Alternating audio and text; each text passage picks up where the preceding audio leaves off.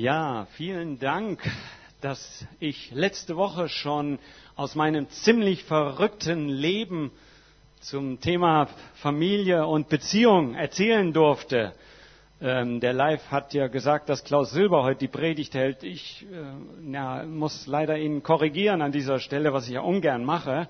Aber äh, an dieser Stelle bin ich tatsächlich nochmal da heute Morgen und äh, wie ihr letzte Woche erfahren habt, mein Name ist Jakob. Und ähm, es gibt ja so drei Herleitungen meines Namens und das ist fast schon so ein Programm äh, dessen, was mein Name auch ausdrückt, mein Leben auch ausdrückt. Jakob, der Fersenhalter. Ähm, ich habe tatsächlich vor der Geburt äh, von Esau versucht, ihn zurückzuhalten.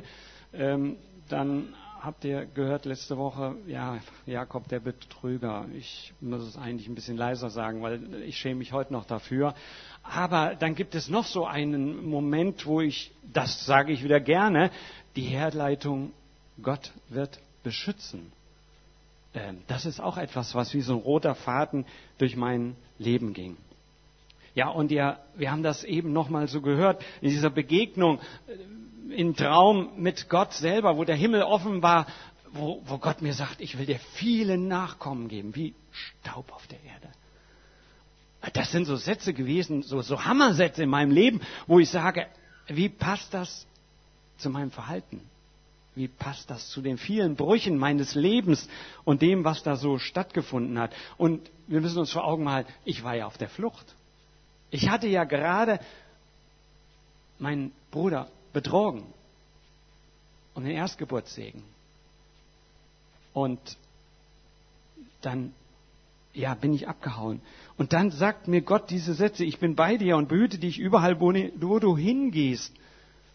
So eine, so eine Pauschalversicherung und Zusicherung. Einfach Wahnsinn. Ich hatte meinen Vater auf dem Sterbebett sogar betrogen. Und dann diese Hammersätze. Diese Worte mitten aus dem Himmel. Nun, es gab letzte Woche ein bisschen Feedback und so wage ich es heute Morgen einfach noch mal ein bisschen Fortsetzung zu machen von dem, was ich begonnen habe zu erzählen. Leider sind die Dinge, die dann gefolgt sind oder folgt sind, nicht so wahnsinnig weniger enttäuschend in meinem Leben gewesen. Und abenteuerlich waren sie aber zudem auch. Leider eben nicht so ruhmreich. Aber ich denke, vielleicht hilft es euch auch, wenn ihr von den weniger ruhmreichen Dingen meines Lebens etwas erfahrt. Vielleicht kann es das ein bisschen gelassener machen. Manchmal denken wir ja, oder denkt ihr vielleicht auch, dass das Chaos in eurer Familie nicht mehr zu toppen sei. Heute Morgen steht einer da vor euch, der es vermutlich toppt mit dem, was er erzählt. Ja, wohin sollte meine Reise also nun gehen? Wohin sollte ich gehen? Was wäre das Ziel meiner Reise auf der Flucht weg von meinem Bruder, um in Sicherheit zu sein? Nun, Rebecca, meine Mutter, hatte mir empfohlen, zu meinem Onkel Laban zu gehen. Und äh, das war mal eben so läppische 600 Kilometer. Ähm, kein Flugzeug, keine Kutsche, die bereit stand, zu Fuß. Ähm, ungefähr der Weg, den viele Pilger heutzutage pilgern, der sogenannte Jakobsweg, ja, kennen viele von euch, ne? Camino de Santiago, ähm, wo sie ganz bewusst mal Abstand nehmen aus dem Alltag. Aber für mich war das knallharte Arbeit jeden Tag. Übrigens, der Jakobsweg ist nicht nach meinem Namen benannt, sondern nach dem Jakobus, dem Apostel, dem Freund von Jesus. Also, ich war jedenfalls unterwegs, heimatlos, familienlos, Single. Allein. Was würde auf mich warten? Nicht ganz auszuschließen, dass auch mein Bruder in seiner Wut mir nachfolgen würde, um mich tatsächlich noch auf den Weg umzubringen. Ja, und dann dieser starke Traum. Ich werde dich behüten. Diese Zusage Gottes mitten hinein in meine Angst, meine Unsicherheit dort auf der Flucht. Nun, es dauerte natürlich einige Wochen, wie ihr euch vorstellen könnt, zu Fuß diese 600 Kilometer unterwegs zu sein. Aber dann endlich kam ich in das Gebiet von Haran und um Haran herum. Und dann entdeckte ich eines Tages einen Brunnen. Brunnen waren immer die Orte, wo die Dörfer zusammenkamen. Das war das, äh, Treff, der Treffpunkt für die Leute damals und natürlich auch für die vielen Herden. Und erstmals in meinem Leben sah ich meine Cousine Rebecca. Die sah richtig cool aus. Und sie sah nicht nur gut aus, aber sie gab mir das erste Mal wieder das Gefühl, so ein Stück Heimat zu erleben. Sie war ja meine Blutsverwandte, Tochter meines Onkels. Und so war die Begrüßung auch sehr emotional. Und kurz danach kam auch ihr Vater. Und er umarmte mich und wir hatten uns viel zu sagen. Abends am Lagerfeuer bis tief in die Nacht erzählten wir uns unsere Geschichten, all das, was in den letzten zehn Jahren passiert war. Und es gab noch etwas, was mir dann natürlich die Zeit bei meinem Onkel sehr kurzweilig erschienen ließ. Wie gesagt, meine Cousine sah sehr attraktiv aus. Sie hatte leuchtende Augen und sie war absolut attraktiv. Und schon bald knisterte es bei mir. Ich hatte mich verliebt in sie. Und dann eines Tages gab es eine coole Gelegenheit. Mein Onkel Laban fragte mich, du Jakob, du arbeitest bei mir, bei den Herden, du unterstützt mich echt cool, das machst du richtig gut. Man merkt, dass du das zu Hause gelernt hast. Was soll dein Lohn sein dafür, dass du bei mir arbeitest? Sag an, was möchtest du haben dafür? Und da hatte ich die Idee meines Lebens. Ich möchte gerne deine Tochter Rahel zur Frau haben. Und ich war so verknallt in sie, dass ich gleich gesagt habe, ich werde auch dafür sieben Jahre lang arbeiten. Okay, der Onkel ließ sich tatsächlich auf diese Geschichte, auf diesen Deal ein. Allerdings wäre damals nach der damaligen Kultur, nach den Gegebenheiten eigentlich erst seine ältere Tochter dran gewesen. Aber das war mir in diesem Moment völlig egal. Dann kam der Tag der Hochzeit. Wir haben kräftig gefeiert, kräftig getrunken. Es war richtig coole Stimmung. Die ganze Sippe war da, das ganze Dorf feierte mit, wir tanzten und es war Partystimmung pur. Und dann führte mein Onkel endlich meine Braut in das Zelt. Endlich konnte die gemeinsame Reise losgehen. Aber dann, am nächsten Morgen, als ich wieder nüchtern war, da gingen mir die Augen auf. Mein Onkel hatte mir nicht Rahel zur Frau gegeben, sondern Lea, seine ältere Tochter. Er hatte mich betrogen. Das saß tief. Es verwundete mein Herz. Der Schmerz war unerträglich. Und doch, und doch erinnerte er mich an den Schmerz, den ich auch in meiner eigenen Familie ausgelöst hatte durch Betrug, durch meine listigen Handlungsweisen, durch mein eigenes Versagen. Als Betrüger war ich der Betrogene. Und doch merkte ich immer wieder, auf der menschlichen Ebene war so viel Negatives, so viel Versagen. Und auf der anderen Seite war Gott so gut zu mir. Ließ er mir seinen Segen zukommen. Nun, wir haben die Angelegenheit dann unter Männern verhandelt. Das war seine Zusage von meinem Onkel, dass ich nochmals sieben Jahre arbeiten sollte und dann würde ich auch Rahel, beziehungsweise ich würde seine Frau Rahel jetzt bekommen, aber dafür müsste ich dann nochmal sieben Jahre arbeiten. Außerdem wurden Silpa und Bilha, zwei Nebenfrauen, uns mitgegeben, sozusagen in diese ganze Sippe. Polygamie nennt man das heute.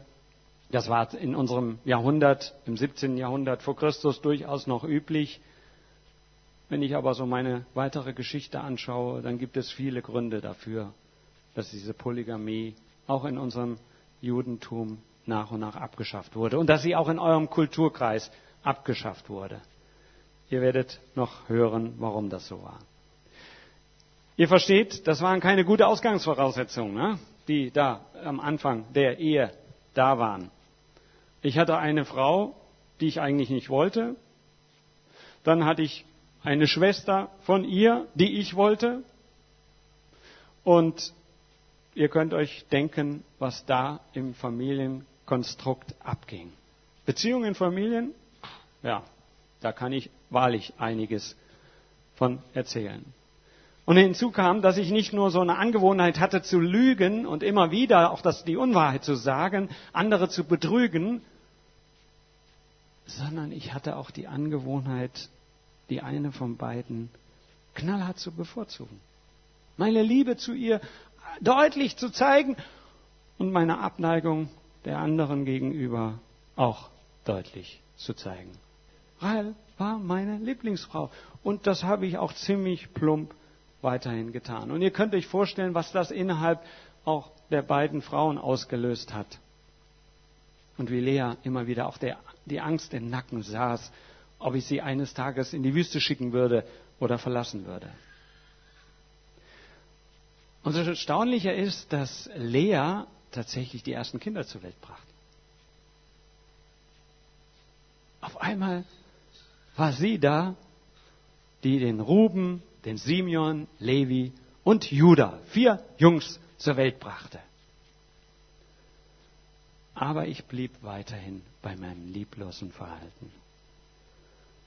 Erst später erkannte ich, dass mir Gott durch diese vier Jungs eigentlich auch eine Chance gegeben hatte, mein Verhalten zu verändern und auch Lea gegenüber meine Zuneigung zum Ausdruck zu bringen. Aber das kam mir nicht in den Sinn. Lea konnte also glänzen mit vier Kindern. Rahel konnte glänzen mit der Zuneigung, die ich ihr gab. Aber ich sage euch, es war alles andere als ein Glanz. Es war ein ständiger Fight auch zwischen diesen beiden Frauen. Und Rahel fürchtete immer mehr hinter ihrer älteren Schwester zurückzubleiben, weil sie keine Kinder bekam. Und sie fürchtete auch von mir eines Tages nicht mehr geliebt zu werden.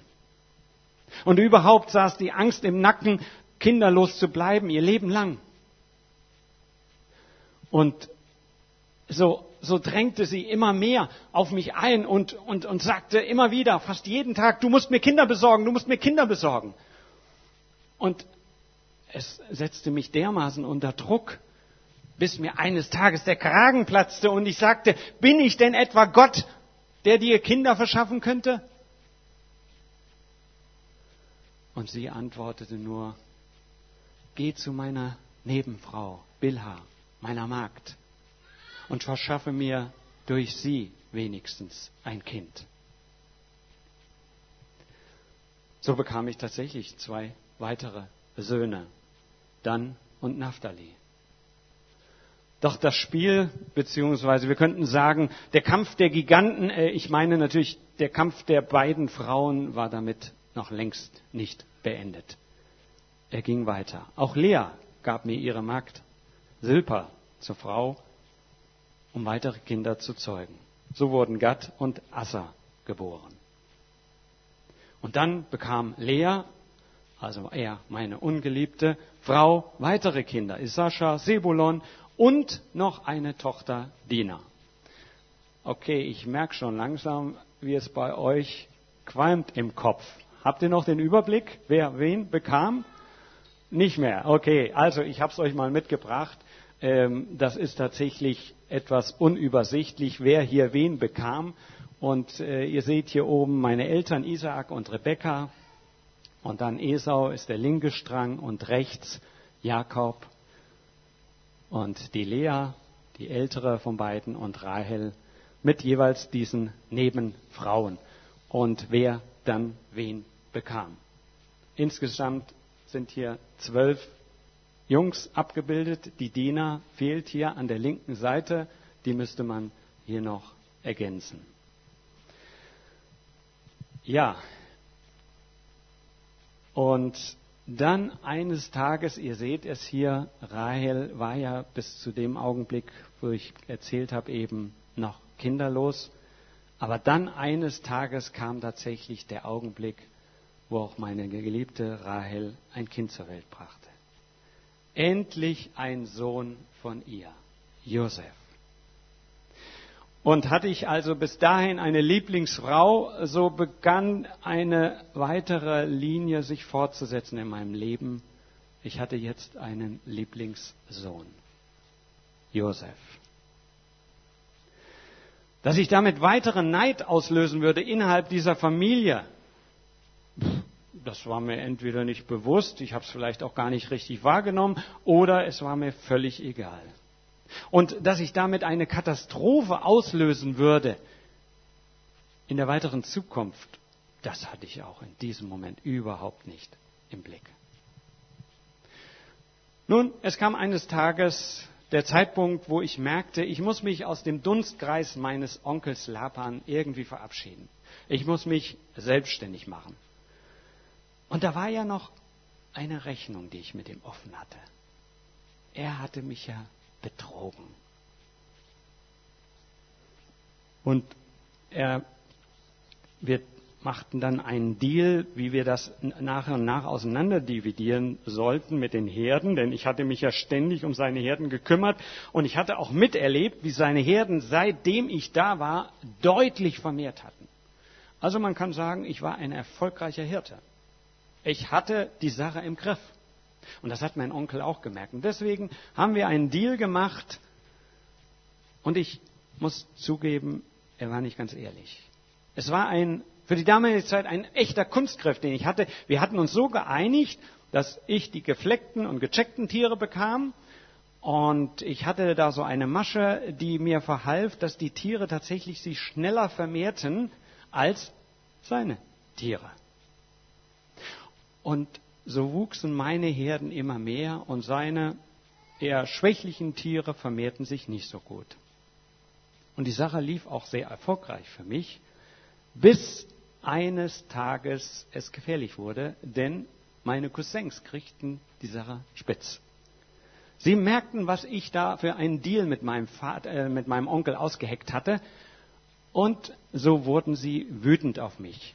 Und ich merkte, ich muss mich aus dem Staub machen.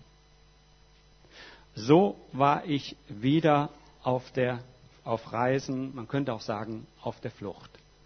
Diesmal Richtung Heimat, also da, wo ich hergekommen war.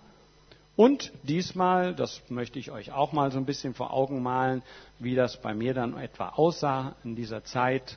Eine Familie mit zwei offiziellen Frauen, zwei Nebenfrauen, die zwölf Kinder plus eine Tochter, Dina. So waren wir unterwegs. Man kann mit Fug und Recht sagen, aufgrund der großen Herden, die ich mit mir ziehen lassen konnte, ich hatte Karriere gemacht. Dann allerdings gab es einen dramatischen Zwischenfall. Und die Frage, die für mich bis heute dahinter steckt, darf man eine Vergewaltigung als Vorwand dafür nehmen, andere Menschen auszuradieren? Eine ganze Sippe auszuradieren? Wie stellt man nach einer Vergewaltigung wieder Gerechtigkeit her? Meine Kinder hatten da eine dramatische Antwort. Dina, meine Tochter, ging eines Tages nach Sichem und sie wollte sich mit anderen Frauen dort treffen, um vielleicht ihre Kultur von Kanaan näher kennenzulernen. Und dann gab es in dieser Stadt Sichem einen Mann, der auch Sichem hieß. Und das war ein brutaler Typ, triebgesteuert. Er sah Dina, schnappte sie sich und vergewaltigte sie. Meine Kinder waren total aufgebracht. Ruben, Simeon, sie schworen, das muss gerecht werden. Aber zunächst mal entwickelte sich die Geschichte so, dass Sichem, der Mann, der vorher gewalttätig war, sich in Dina verliebte und sein Vater darauf drängte, du musst unbedingt diese Frau mir zur Frau geben und du musst Verhandlungen führen mit dem Jakob, dem Vater. Und dann hat tatsächlich dieser Vater von Sichem diese Verhandlungen mit mir geführt. Man merkte, sie waren sehr unter Druck. Sie wollten uns das ganze Land öffnen. Sie wollten, dass wir gegenseitig Frauen und Männer uns geben und Hochzeiten feiern. Und meine Jungs hatten damals eine ganz fiese Masche sich ausgedacht. Sie sagten, die Männer von Sichem, die müssen sich alle beschneiden lassen. Und dann können sie Diener zur Frau bekommen oder auch andere Frauen von uns. Die Männer von Sichem und der Vater von Sichem hat, haben sich tatsächlich darauf eingelassen. Denn sie erhofften sich, dass mit unseren Herden ein wirtschaftlicher Aufschwung in ihre Stadt und in ihre ganze Region käme. Nun, sie haben tatsächlich sich beschneiden lassen. Und das war der Augenblick, wo meine ältesten Jungs zugeschlagen haben. Brutal. Und ich wünschte, dass diese Geschichte nie, niemals verschriftlicht worden wäre dass sie niemals mit meinem Namen in Verbindung gebracht würde. Denn während die Männer dort lagen in Schmerzen, haben sie eiskalt zugeschlagen und alle Männer umgebracht. Haben die ganze Stadt Sichem ausgeraubt. Und anschließend habe ich sie natürlich zur Rechenschaft äh, gebracht und gesagt, was habt ihr da getan? Ihr habt uns in eine riesige, große Gefahr hineingebracht.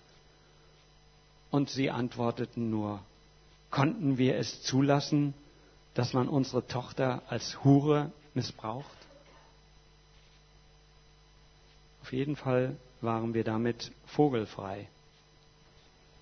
Wir waren den anderen Völkern ein Stück ausgesetzt. Wenn sie davon erfahren würden, sie würden uns umbringen.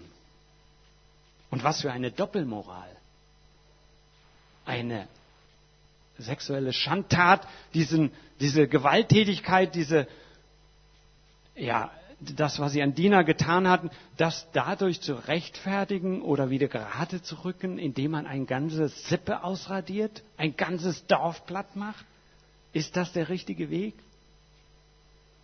Erst später habe ich erkannt, dass mit dem Gebot Auge um Auge, Zahn um Zahn, was in eurer Kultur heute eher als negativ gewertet wird, dass damit eine Begrenzung der Blutrache sozusagen vorgeschrieben war von Gott. Er wollte es begrenzen, dass man eine, ein Unrecht nicht mit einem höheren und größeren Unrecht versucht wieder gut zu machen. Und Jesus würde ja später sagen, Ihr habt gesagt, Auge um Auge, Zahn um Zahn. Ich aber sage euch, Jesus hat das also noch einmal eingegrenzt, dass wir Unrecht nicht durch ein neues Unrecht versuchen auszugleichen. Nach diesem weiteren Tiefpunkt in meiner Biografie gab es dann tatsächlich wieder so einen Moment, wo Gott mir begegnete, so einen Gottesmoment, wo Gott mir auch einen neuen Namen gab. Du sollst von nun an Israel heißen. Durch dich soll der Segen hineinfließen in alle kommenden Generationen. Denn ich bin der allmächtige Gott. Du sollst dich weiter vermehren. Eine Schar aus Völkern soll aus dir hervorgehen. Ich beschreibe das weiterhin als die Geschichtsschreibung Gottes. Wie er Geschichte schreibt trotz alles Unrechts, trotz aller Schuld, die auch in meinem Leben da war, trotz alles Versagens, dass ich meine, ja, ein, kein guter Leiter mal für meine Familie war und die Familie nicht in einer guten Weise geführt habe. Gott begegnete mir und ich nannte diesen Ort dann Bethel, Haus Gottes. Ort, wo Gott wohnt.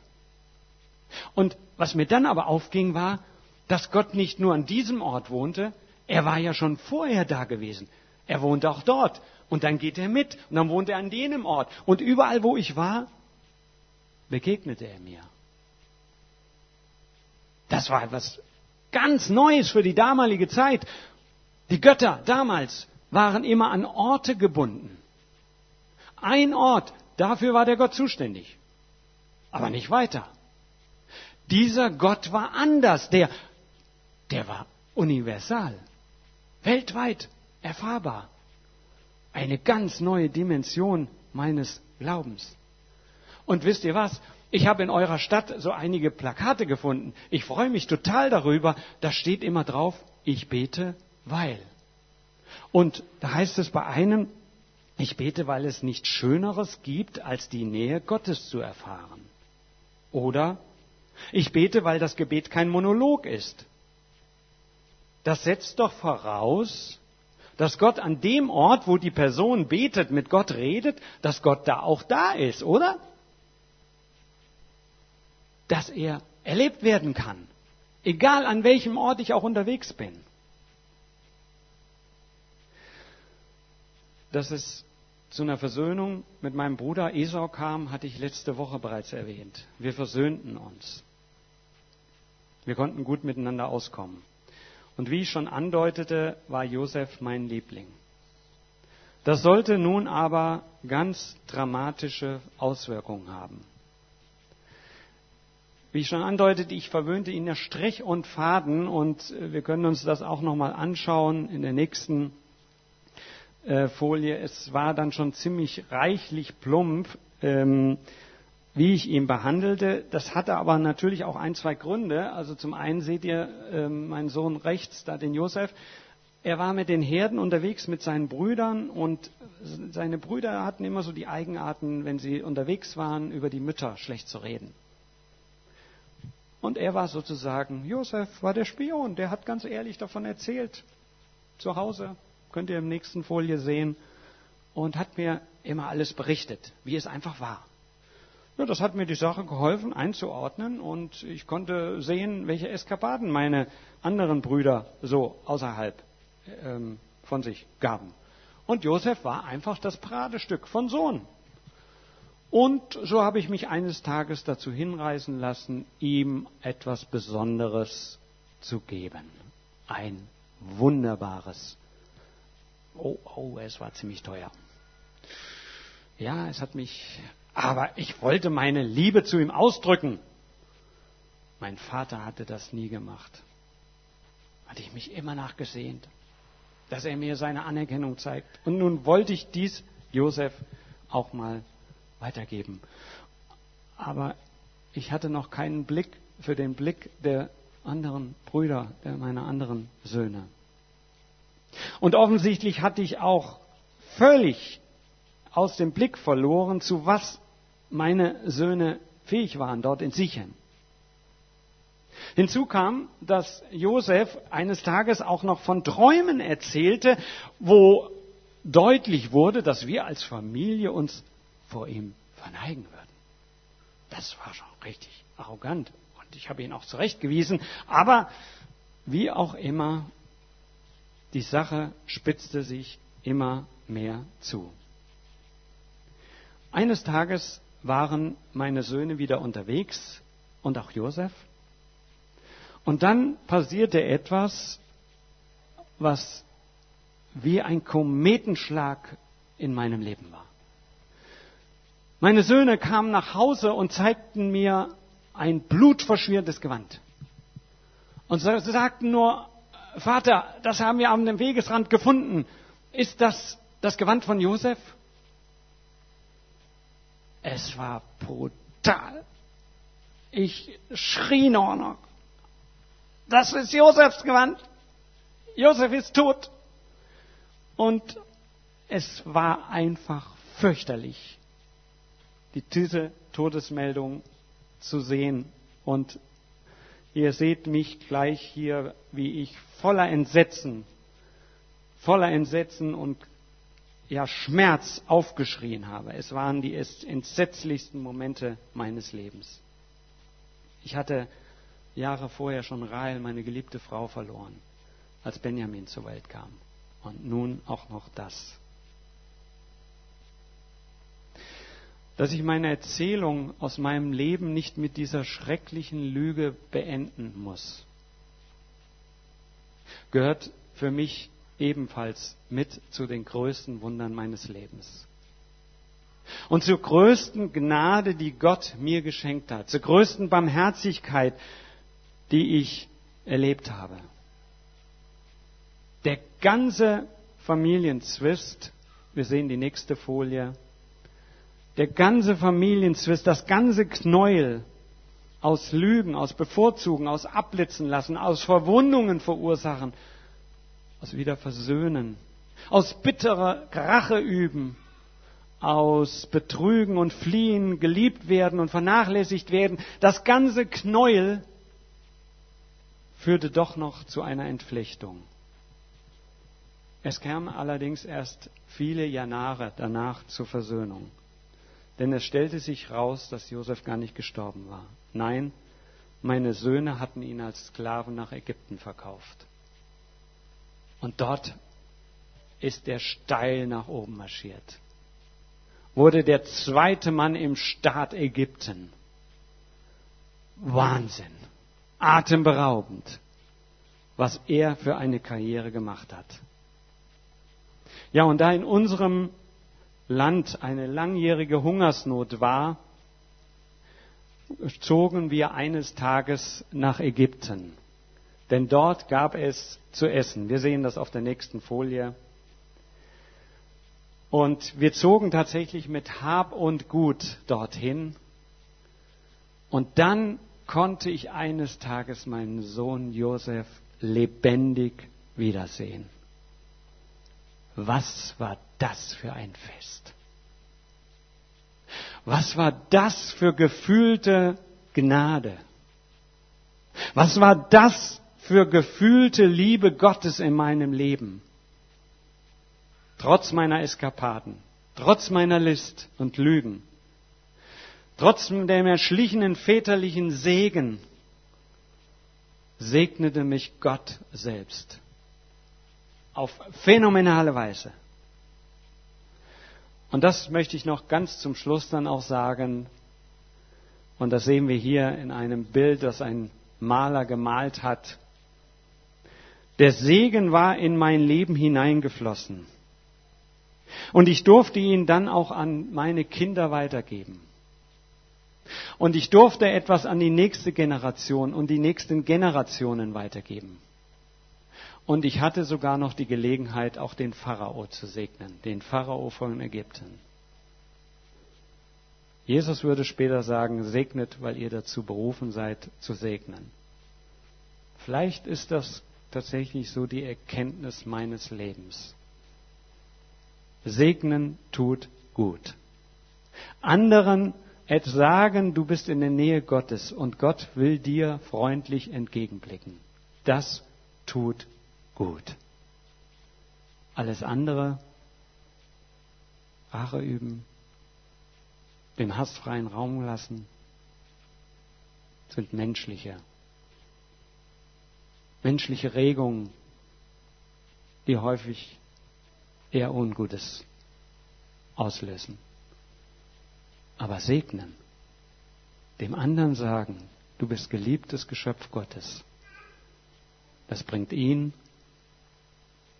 und auch dich weiter. Dazu wollte ich euch heute Morgen einladen. Live, betest du noch? Ja, Vater, diese alten Geschichten aus den frühen Zeiten, die lassen uns erschauern. Die können wir nicht mehr nachvollziehen. Wir, die wir in so einer friedvollen, glücklichen, reichen Welt leben dürfen. Wir, die wir das Glück hatten, jetzt geboren zu werden und nicht vor 4000 Jahren.